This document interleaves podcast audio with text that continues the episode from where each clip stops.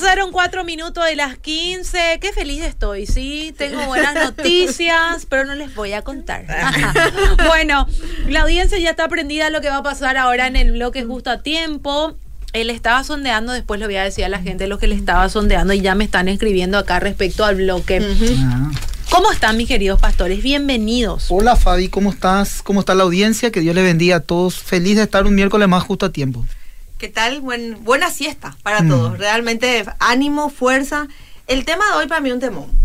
Porque todos, eh, eh, mientras hacía lo, la- lo que vamos a hablar hoy en la radio, Dios mío, me empecé a acordar de tantos desiertos de mi vida. Y lo único que yo le quiero decir a la audiencia es, te prometo que va a pasar. Mm. Va a pasar.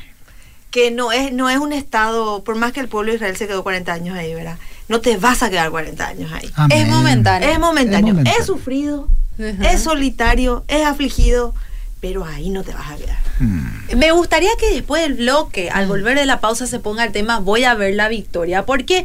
Porque yo estaba hablando con la gente y le dije, vamos a hablar de este tema, el desierto, y quiero que vos me cuentes algún desierto que recuerdes así, pero al pie de la letra y de cómo Dios te sacó de ese desierto. Qué importante es ser agradecidos también. Sí. Y les comenté a la gente también uno de mis desiertos, porque tuve varios desiertos. Vine con tantos problemas emocionales antes de conocer al Señor que, que Mm. tuve que tener como 500 mismo. desiertos, ¿verdad? Para poder pasar a la tierra prometida. Y les conté que uno de mis desiertos fue, por ejemplo, que al iniciar esta vida con Cristo, yo me iba sola a la iglesia, me iba sola, no tenía acompañamiento, de repente la familia no estaba de acuerdo con esto. Todos pasamos. Y bueno, el Señor hizo lo que tenía que hacer. Hoy en día mi familia me acompaña, mi mamá, mis hermanos. No hay uno solo en mi familia que no haya pisado una iglesia y que no haya conocido la palabra de Dios. ¿verdad? Amén. Y le recordaba ahí ese desierto y de cómo Dios me sacó también de ahí. Puedo decir así antes de empezar con la charla, a mí me venía un desierto muy, muy, realmente sentía como una opresión. ¿verdad?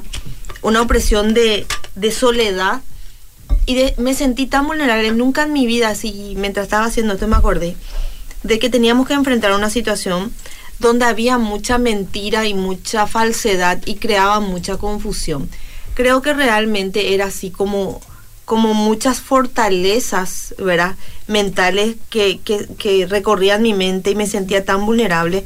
Y teníamos que enfrentar, el tema era enfrentar la verdad y Mm. aprendí, ¿verdad? ¿Qué valor tiene la verdad? y confiar muchas veces en la verdad. Muchas veces hay una verdad, pero todo el entorno está en base a mentiras y manipulaciones. Entonces es como que tu verdad pierde una credibilidad. Y no, la verdad es verdad por sí sola. Y me acuerdo Mm. que nunca me sentí tan atacada en mi confianza de que realmente la verdad va a salir, va a ser una victoria. Me acuerdo que oraba, ayunaba y era así y, y tenía esa aflicción, ¿verdad? De qué va a pasar, Mm. qué va a pasar. Y cuando pasó el tiempo, ¿verdad? Y, y teníamos que enfrentar esta situación, porque fue una situación que tuvimos que enfrentar con Miguel, y empezó el Señor a traer tanta paz a mi corazón. Y lo único que nosotros dijimos es la verdad. O sea, la situación, cómo pasó. Ni más ni menos. Le agregamos ni un- una exageración. Y Dios fue fiel. Dios fue fiel. Dios ordenó. Dios aclaró. Dios sacó, dispersó toda confusión.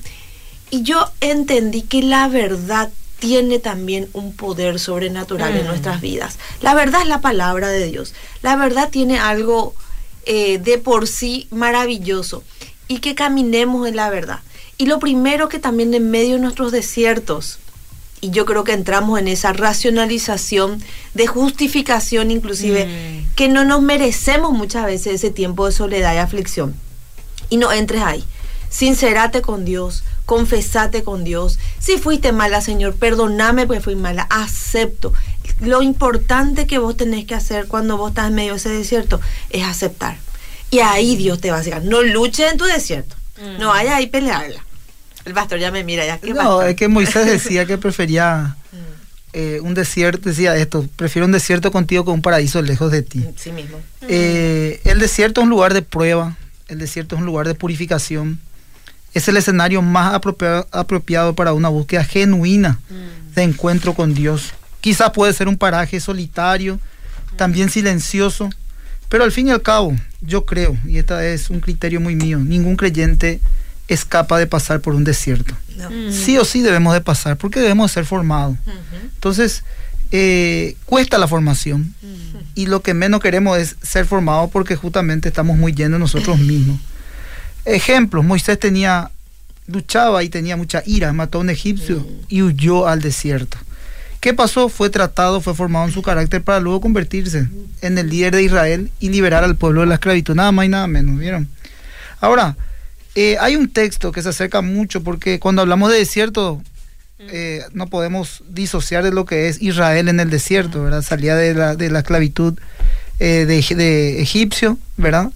Vieron, ya vio el milagro al, al- al salir de esa esclavitud, eh, abrirse el mar, pasaron, cayeron los carros faraones y Dios mismo eh, hace entrar en un desierto a Israel. Algo interesante que estuve mirando en, este, en estos tiempos es que dice los historiadores que estaba Israel al salir de, de Egipto a 400 kilómetros de la tierra prometida, la, que la tierra que Dios le prometió a ellos. Y en más o menos caminando ellos podrían llegar a la tierra prometida, se calcula más o menos caminando en un mes, un mes y medio. ¿Sabes cuántos años, Fabiana, tardaron ellos Mm. en poseer esa tierra? 40 años. Y no solamente que se encendió la ira de Jehová y consumió a toda una generación por quejarse, por murmurar, por chismentar, por levantar ídolos y justamente por lo que vos estás mencionando también, por la incredulidad. Entonces, eh, es un lugar de reflexión, indudablemente el, el- desierto. Y Deuteronomio capítulo 8, en el versículo 2, en todo en el capítulo 8 para que la audiencia pueda leer, eh, dice algo muy interesante sobre estos temas que estamos trayendo hoy en esta tarde. Dice, te acordarás por el camino por donde te ha traído Jehová tu Dios estos 40 años en el desierto, para afligirte, para probarte. Para saber lo que había en tu corazón, si habías de guardar o no sus mandamientos. Entonces, bajo este texto y todo lo que te estaba mencionando, podemos ver que es un lugar de prueba. ¿Por qué? Porque el propósito que Dios tiene con el creyente es bendecir, Fabián. Mm. Dios nos quiere bendecir. Ahora, ¿qué pasa? Atravesamos un desierto por algunas crisis y solemos pensar también muchas veces que todo es el ataque del enemigo, que esto no nos debería suceder y no aceptamos esa condición, lo que justamente Lore estaba mencionando. Sin embargo, nosotros vemos en la Biblia que el peregrinaje de Israel, después de su liberación de Egipto, nos recuerda los desiertos y no solo son cuestiones de destino, tampoco de temporada ni de mala suerte, ni de artimañas diabólicas. Puede ser estos lugares para que Dios use estas situaciones para transformar nuestra vida y para nuestro bien, Fabi querida. Entonces, así que Dios llevó a Israel al desierto de una manera intencional. Por un tiempo, como también mencionamos al comienzo del programa, todo era parte de un plan. Eso es lo que nosotros entendemos. Y dejó, eh, Dios mismo humilló, nos, hum- nos humilla muchas veces porque quiere tratar con nosotros. Y eso también dice en Deuteronomio capítulo 8.3, dice, y te afligió y te hizo tener hambre y te sustentó con el maná la comida que no conocías, tú ni tus padres que, han eh, que habían conocido, para hacerte saber que, solo de, que no solo de pan vivirá el hombre, mas de, toda, de todo lo que sale de la boca de Jehová vivirá el hombre. Lo que pasa es que Israel buscaba el alimento físico, pero Dios quería una relación con ellos. Por eso que trataba con ellos y muchas veces también trata con nosotros. Por eso te hablaba de, de una intención de ser transformado, nuestro corazón, nuestra mente, de, de cambiar, de quitar toda nuestra autosuficiencia. Por eso que la provisión del maná era diaria, no era semanal ni era mensual, sino lo que le estaba enseñando era una dependencia. El Señor quería enseñarle a su pueblo y también nos enseña a nosotros que más allá del alimento físico, la mayor necesidad que tiene el hombre con Dios, Dios con el hombre, es que por medio de los desiertos tener una relación íntima con nuestro Dios y una dependencia con Él. Así mismo. El desierto es un lugar despoblado y deshabitado. Eso es físicamente lo que podemos decir, ¿verdad? Etimológicamente, eh, la palabra viene del latín que es olvidado, espacio que no posee vida. Literal nos sentimos así. De, podemos estar rodeados de mucha gente, pero la sensación de vacío es agobiante. Es agobiante. El desierto espiritual dice que es un lugar para madurar la oración. ¿Quién en su desierto no oró, no ayunó y no pasa y no y la aflicción y el vacío llega? Yo realmente quiero quiero decirte, siento decirle a la audiencia esto, ¿verdad? Que realmente si vos estás pasando por un desierto y estás escuchando la radio, escribinos. Te prometo que vamos a estar orando esta semana por vos. No te sientas solo porque Dios permite que nos sentemos uh -huh. nos sintamos solos porque quiere que nosotros le busquemos a él, que él sea el centro porque si no, pues somos muy capaces. Por eso me gustó lo que dijo el pastor, ¿verdad? De la autosuficiencia. Entonces, un lugar para madurar la oración, la humildad y el silencio de nuestra alma. Nosotras como mujeres, yo sé que los hombres luchan también, pero sé y estoy convencida de cómo biológicamente Dios nos hizo, que nosotras sufrimos mucho esa, esa, esa, esos pensamientos acelerados uh -huh. o esa cantidad de pensamientos a la vez, ¿verdad? Que es horrible, ¿verdad? Que, que, es una esclavitud tan grande, ¿verdad? Entonces, al sentir que nos encontramos en un desierto, caminamos buscando y luchamos para encontrar esa fuente de agua viva. Tenemos sed, es oscuro todo, es un vacío, hay una frialdad espiritual, se siente como algo helado. Ya no le sentías al Señor, no le sentías al Espíritu Santo, te podés a la iglesia. Es una cosa tan difícil de, de enfrentar, ¿verdad? Mm. El desierto en los relatos bíblicos es usado como un el atiendan esto, como un lugar elegido por Dios para poner a prueba a una persona. Asimismo, como un medio de que de purificación y preparación a la entrada del reino de Dios. Nunca vas a salir igual de un desierto. Mm. Vas a salir purificado o ese es lo que es el peligro. Podés salir también endurecido. ¿Cómo sabemos que estamos en el desierto? Yo tengo tres puntos nomás, así para... Y que viene de Dios. Sí, tres puntos para que la audiencia pueda reflexionar. que sí, nos viene de Dios.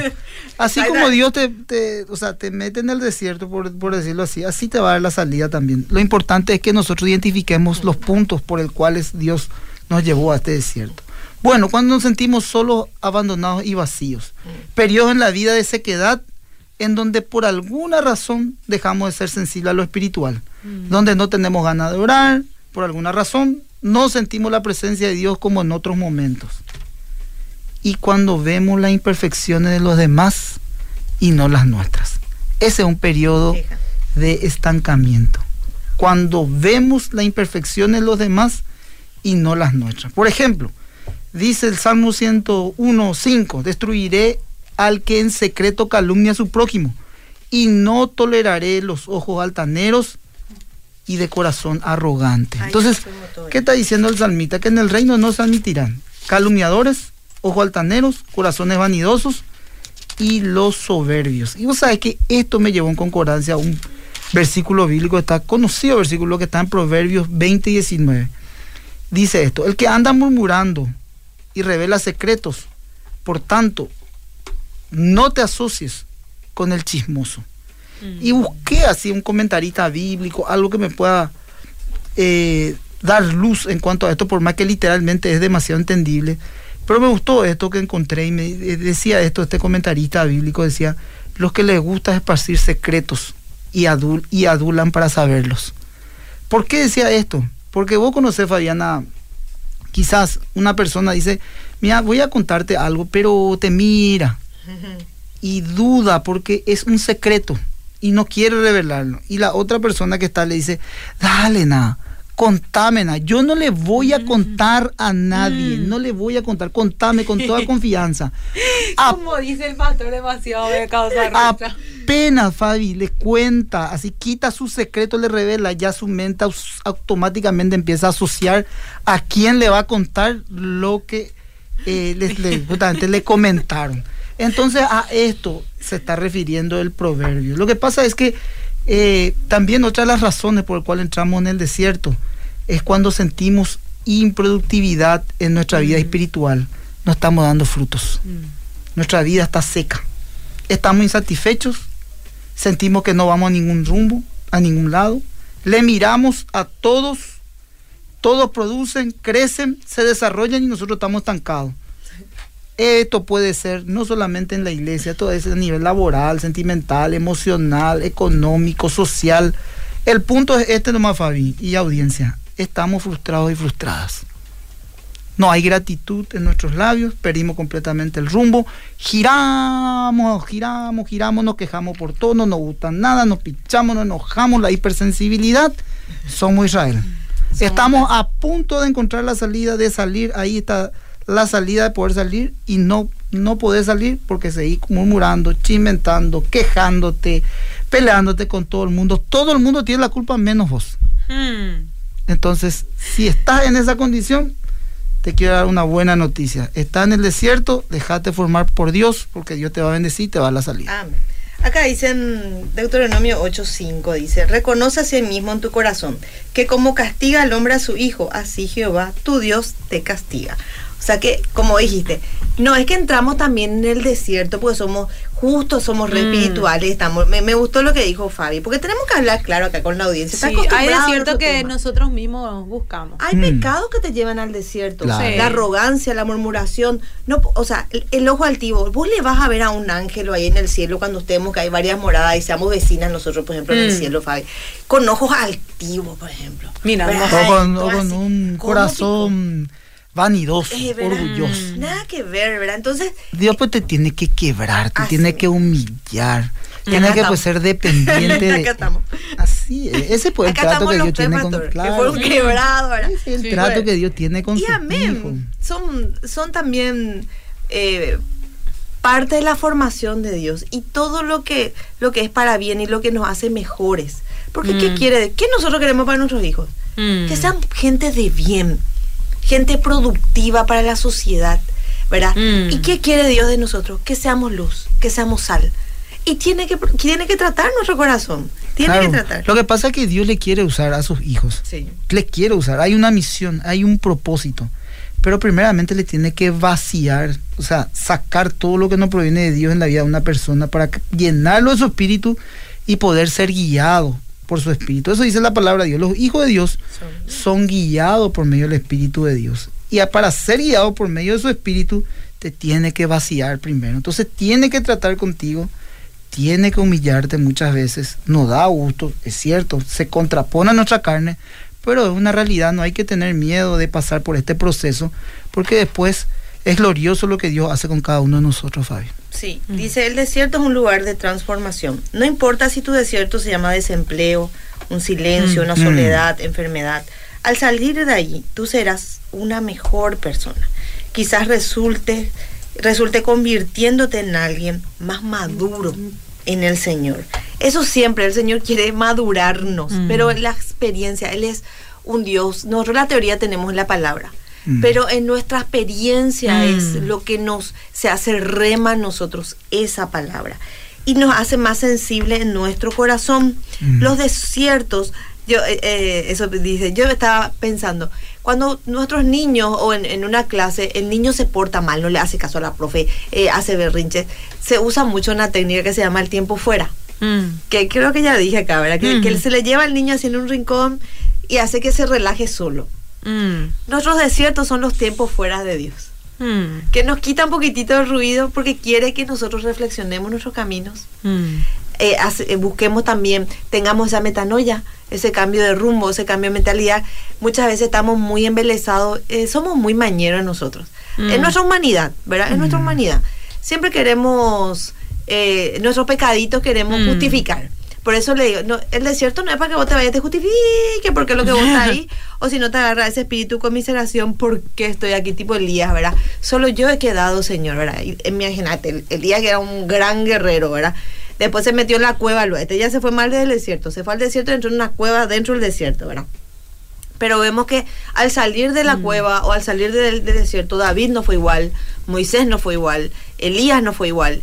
¿Verdad? Esa pues la expectativa, o sea, dejémonos formar por Dios. El desierto en nuestras vidas tiene que ver con nuestro corazón encallecido, Mm. tiene que ver con la dureza de nuestro corazón y también la dureza de la obediencia a la palabra de Dios, porque somos muy mañeros al querer pecar y darnos rienda suelta a lo que nosotros queremos. Ayer, por ejemplo, estábamos viendo con las chicas, yo siempre me, me viene el tema de, de que estábamos hablando de que todo nos es permitido, más no todo nos, nos conviene, Mm. la libertad que Mm. nosotros tendríamos en Cristo. Y Pablo estaba hablando de, de la comida, ¿verdad? De que nosotros nos cuidemos de que no seamos piedra de tropiezo con lo que comamos para el otro que tiene conciencia débil, dice. Claro, comida y bebida. Hay un equilibrio demasiado grande que nosotros tenemos que administrar, ¿verdad? Mm. ¿Cuál? El no ser religiosos y todo Mm. es pecado, ¿verdad? Vos respirás, ya es pecado. Eh, ya perdiste tu salvación. ya saliste, ya, ¿verdad? Ya, eh, respiro, eh, respira. O sea, te enojaste, ya perdiste. No. Entonces vivimos en el shaque y vivimos y le Mm. cargamos también a la gente con ese mismo cuidado que, cuidado que, cuidado. O tipo, todo me resbala, todo está bien, Mm. todo espectacular. Ninguno de los dos extremos son buenos. Entonces ya nos vamos al libertinaje y a la religiosidad. Totalmente. Y ese equilibrio, esa, esa conciencia madura, ese criterio bíblico que tenemos Mm. que tener nosotros, la palabra de Dios dice que a cada cual lo instruye su propia conciencia. Entonces, muchas veces no vamos para hacia el lado, yo soy libre en Cristo. Esto, esto es más en el caso de tropezadero para el otro, ¿verdad? Pero yo hablo de nuestro corazón, de realmente justificar nuestras malas acciones, justificar nuestro pecado. Y acá hablaba Pablo de la comida, y yo le decía a la gente, ¿de qué te sirve abstenerte de todo? Pero sos tan mala, tan calumniadora, maledicente, le inventás la historia sin fin con tanta Mm. maldad a la gente, porque el reino de los cielos no se basa en comida ni bebida, Mm. se basa en el poder de Dios. Y es el Entonces, contexto. no es lo que entra, sino lo que sale. Muchas veces tu desierto tiene que ver con áreas de tu corazón de queja, murmuración, lo que pasó con el pueblo. Ellos tenían que, ellos no podían guardar ese maná para el día siguiente porque se abusanaba. Mm. ¿Y cuántas veces en, en medio de nuestro desierto, cada día trae su propia afán? Y cada día vos tenés que enfrentar esperando la misericordia y la gracia de Dios que, son, re- que se renuevan cada día en nuestra vida. Entonces, esa parte es lo que nosotros tenemos que dejar de jugar a ser cristianos Mm. y vivir un cristianismo. Claro. Vivir que realmente seamos mejores Lo que, cada pasa, día. lo que pasa es que había una promesa para ellos y había una tierra preparada para ellos. Mm. Ellos iban aparentemente tras esa tierra y tras esa promesa, pero Dios les enseñaba a ellos a depender diariamente. Nosotros también, las metas, los proyectos, los cristianos están súper bien de los hijos de Dios. Ahora, ¿qué vas a hacer tras esa meta, de esa visión? Caminar en una dirección, eh, diríamos, Fabi, eh, recta hacia ese propósito. Ahora, ¿qué va a pasar en el caminar? Hay gente que se tropieza, gente que se cae, gente que murmura, gente que chimenta, gente que se enoja. No te quedes. Esa es No mi recomendación. No te quedes. Avanza. Yo le conozco, Fabi, a gente que cuando nosotros recién nos convertimos, te hablo yo 17 años atrás, hoy en día somos pastores, 17 años atrás, ya tenía 10 años, 12 años de creyente y nunca se fue a ningún lado. ¿Sabe cómo están hoy? Así mismo como le conocimos. Nunca se fue a ningún lado. Decisiones.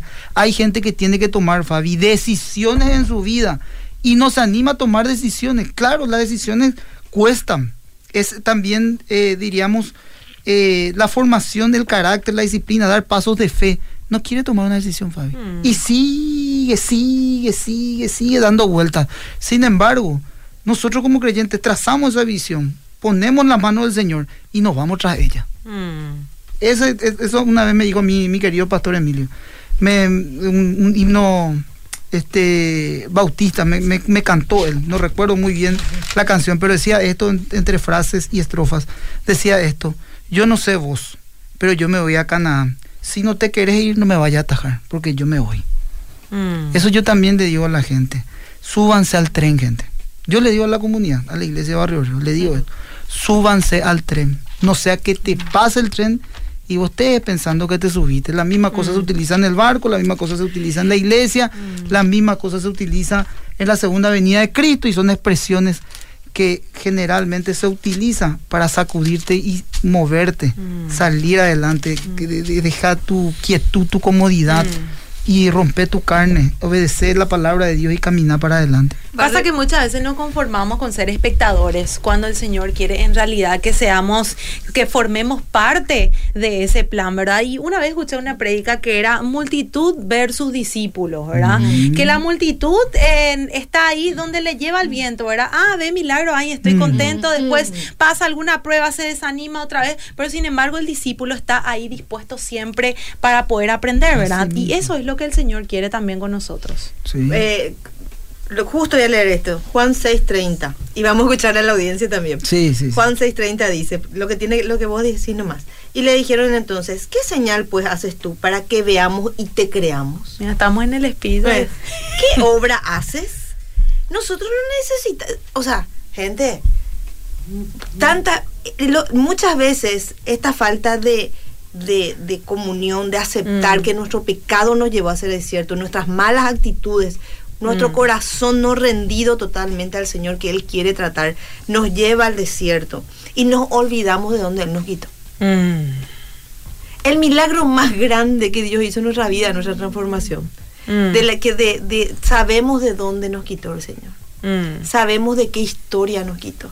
Y estamos en medio de ese desierto y parecemos esas criaturas que hacen berrinche. Y no, no, no, no, no aceptamos que, que realmente estamos ahí porque hay grietas en nuestro corazón y Dios nos llevó ahí porque quiere que nosotros nos examinemos Mm. y estar con nosotros por sobre todo.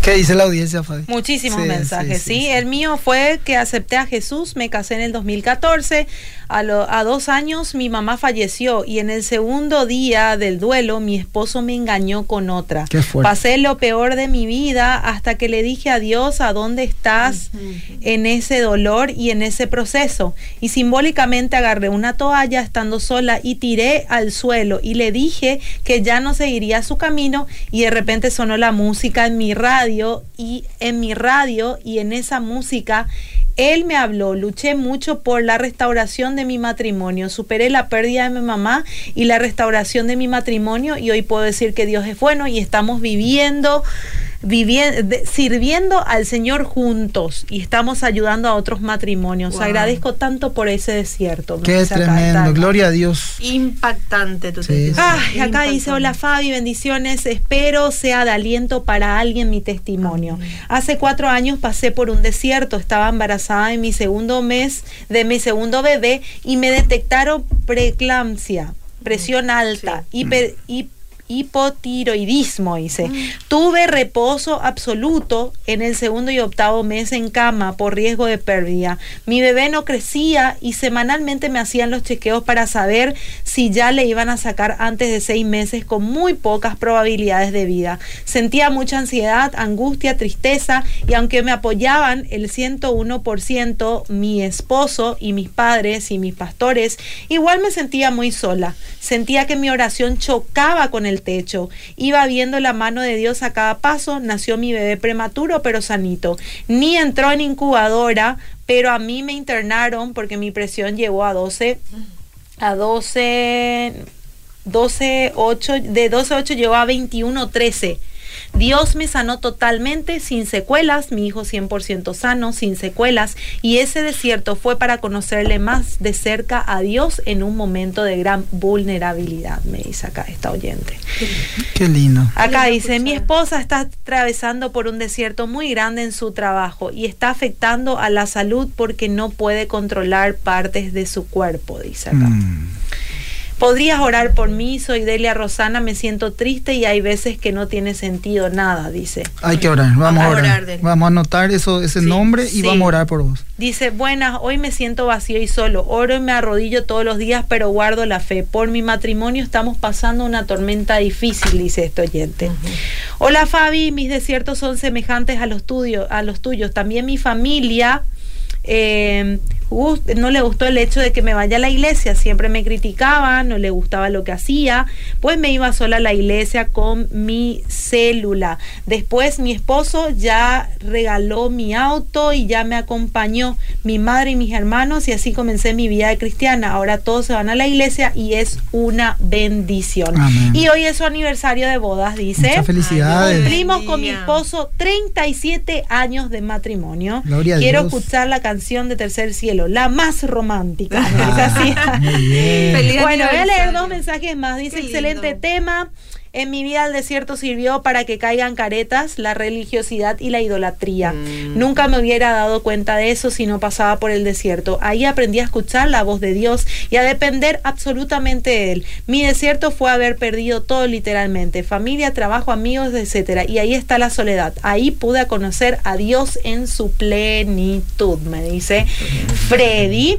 Y por último este, y luego voy a leer, en los próximos bloques voy a ir leyendo, si no Bueno, se preocupen, bueno, pero este, en este bloque voy a leer este último. Obedir a mi mejor compañía. Pasé un desierto de indiferencia por parte de mi esposo hasta que se descubrió toda su infidelidad. Fue un desierto necesario para que acepte que necesita de Dios. Mediante ese paso aceptó a Cristo y estamos juntos orando cada día para pasar otro desierto que es en lo económico, que se vino después de que ya estaba en el camino de Dios. Pero la, dif- la diferencia es que enfrentamos juntos en familia, en oración, constantes, confiados de que Dios es nuestro libertador y que no nos quedamos postrados. Wow. Amén, amén. Qué- Qué, qué lindo como la audiencia comparte. Gracias. Victorias, desiertos, pero al fin y al cabo todo está en las manos del Señor y nada escapa a su voluntad. Eh, bueno, para cerrar un poco, Fabi, eh, un- el, el propósito por el cual nosotros estamos, porque Dios quiere mantenernos sumergidos en el río de su Espíritu. Cristo nos da el agua, el manantial de su Espíritu Santo. Recordar que su voluntad para nosotros es que le sirvamos, Fabi, a pesar de las circunstancias. Muchas veces vemos las circunstancias y no podemos activar porque estamos, eh, diríamos, estancados, ¿verdad? Y nos muestra justamente el Señor ese desierto. Entonces, si reconocemos que estamos atravesando por un desierto y no sentís la presencia de Dios, te sentís vacío, te sentís solo, el Señor te dice en esta tarde, venid y bebed gratuitamente el agua de la vida. Cristo Amén. es la fuente de la vida. Eso dice Juan 7:38. El que cree en mí, como dice la escritura, de su interior correrán ríos de agua viva. El desierto es un lugar de formación, una buena oportunidad para reflexionar nuestra relación y comunión con Dios. Así mismo, la, la vida cristiana se trata de conocer a Dios de una manera personal y real. Él es real, Él Mm. existe. Eh, muchas veces también es necesario purificar la fe que, que tenemos, que sea una Mm. fe real, Mm, ¿verdad? Que, que realmente miremos a Jesús, mm, estudiemos la palabra, nos llenemos con la palabra Mm. de Dios, conozcamos la vida de Cristo, enfoquémonos en Él. Hay un precio muy alto que, que Jesús pagó por cada uno de nosotros para que se, nos sintamos bien. El pecado siempre va a traer una estela de mucha, de mucha tristeza, Mm. de mucha eh, también, todo tipo de pecado, porque no, no estamos hablando, para nosotros tenemos que escala de pecado, una mentira, la Mm. murmuración, un adulterio, una fornicación, es pecado, ¿verdad? Pero realmente Dios en, en su amor nos corrige para que tengamos un cambio de camino, para no seguir ese camino que nos lleva a la muerte y la tristeza, sino hay algo que nosotros tenemos que saber, Dios tiene pensamientos de bien y no de mal para nuestra vida. Seguirle a Cristo es llevar tu cruz, es seguirle, pero Dios nos da paz, gozo y consuelo ante nuestra aflicción. Amén. Es grato, es hermoso ser un esclavo de Jesucristo. Amén. Y fuerza, gente. Amén. Bueno, me quedaría toda la tarde a hablar con ustedes, pero bueno, tengo que ir a un corte comercial. Muchísimas Nos gracias. quedamos Nos toda la tarde un día. El viernes. ¿Verdad que sí? ¿Verdad que sí? Para el cierre.